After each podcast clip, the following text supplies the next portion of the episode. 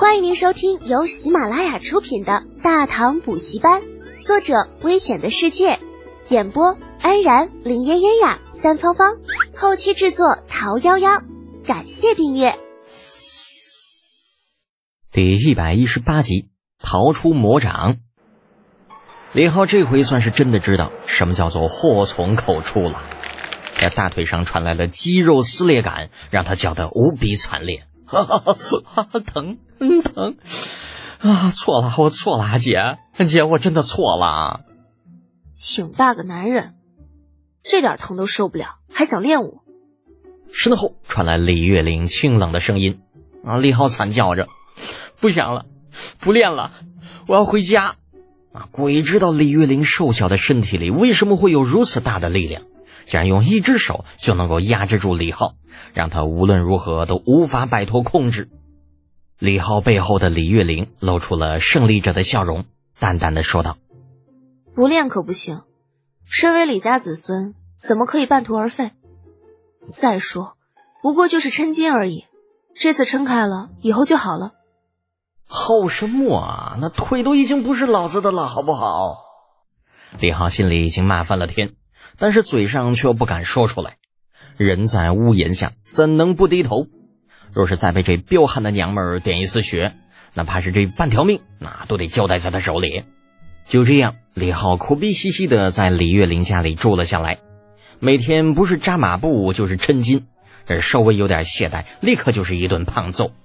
没办法，打不过就是打不过。李浩会的那些个东西，在人小姐姐的眼里，就跟小孩子过家家的玩意儿似的，拿来与普通人对战或许还可以，但是面对李月玲，那家伙差了不止一个档次。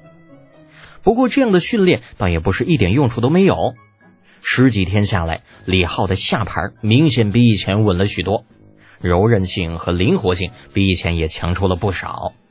那毕竟这会儿他才十四岁，正是练身体的年纪。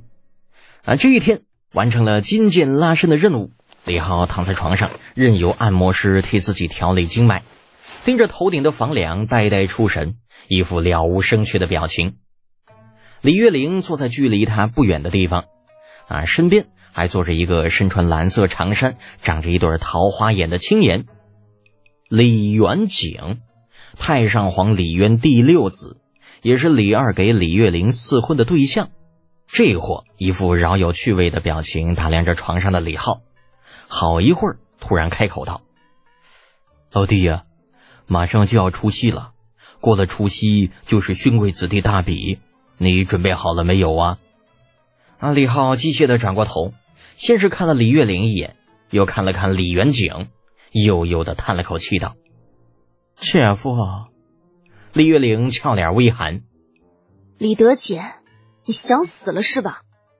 那陛下马上就要赐婚了，长安城上下就连街边的乞丐都知道的事，这有什么好害羞的？姐夫，你说是吧？李浩无所谓的撇撇嘴，啊，顺便还不忘对李元景挑挑眉毛。李元景尴尬的搓着手，偷偷看了李月玲一眼，没敢接茬。李月玲啊，人长得漂亮，气质也好，可就是脾气差了点儿。属于那种能动手尽量别吵吵的类型。李元景虽然有亲王的爵位，可是自打亲眼看到自己未来的媳妇儿无意间一脚把他的堂弟踹出一丈多远之后，就打定主意，那以后一定夫唱夫随。不过李浩显然属于那种记吃不记打的类型。这十多天虽然经常被教训，但是却依旧不断在作死的边缘疯狂的试探。姐夫。你这样可不行啊！你再这样下去，非成气管炎不可。啊！李元景一脸懵。李月玲银牙紧咬，杏目圆瞪。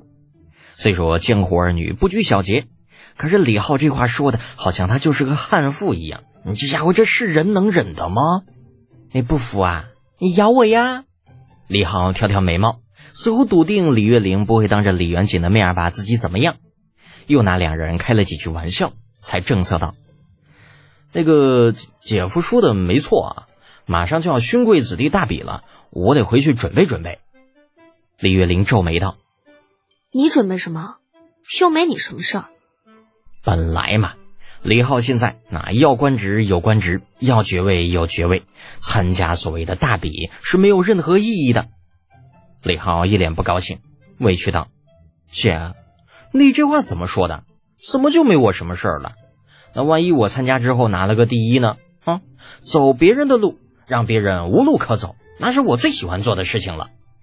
走别人的路，让别人无路可走，是谁给你的自信？”李月玲盯着李浩道：“你确定要参加？”李浩无比坚定的点点头：“我必须参加呀！如果我不参加的话，那这次大比还有什么公平可言呢？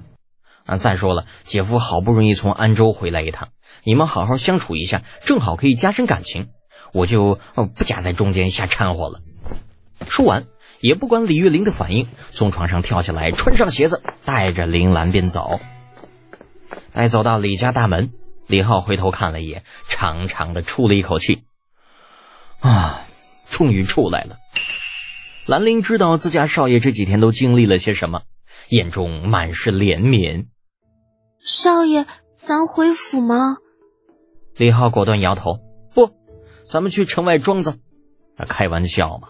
好不容易从李家逃了出来，回家，哼，难道准备让李月玲那个疯女人再把自己抓回去啊？他之所以跟着李月玲，不过是想要学习一些冷兵器的使用方式和战斗技巧。可偏生那丫头是一头倔驴，啊，非要让他从头开始，一步一步的慢慢练。啊，别的不说，光这个马步你就得先扎一年。在李浩看来，这尼玛完全就是扯淡，完全就浪费时间。真有一年的功夫，还不如打几把八一杠啊，到时候啥问题都解决了。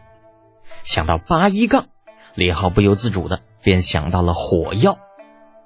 事实上，火药这东西是一切热武器的基础。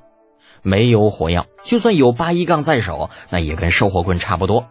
更何况啊，就算有火药，也是没用的啊！这八一杠用的子弹里边装的根本就不是火药。啊，思来想去，还是算了。啊，八一杠什么的根本就不现实。有那时间，还不如弄几把复合弓来的实在。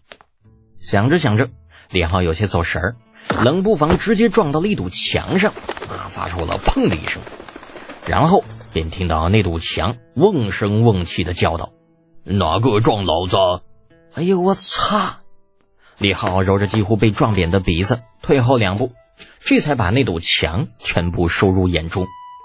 只见在他面前正戳着一条大汉，这身高啊，按照厚实标准。那家伙至少也得两米三四，这胳膊粗的跟李浩那腰似的，这腰粗的，嗯，好吧，李浩能够想到的只有大水缸。这个家伙，这这是个人？李浩张大了嘴巴，用力的揉了揉自己的眼睛，打量着身高相当于两个自己的家伙。听众朋友，本集已播讲完毕，请订阅专辑。下集精彩继续哦！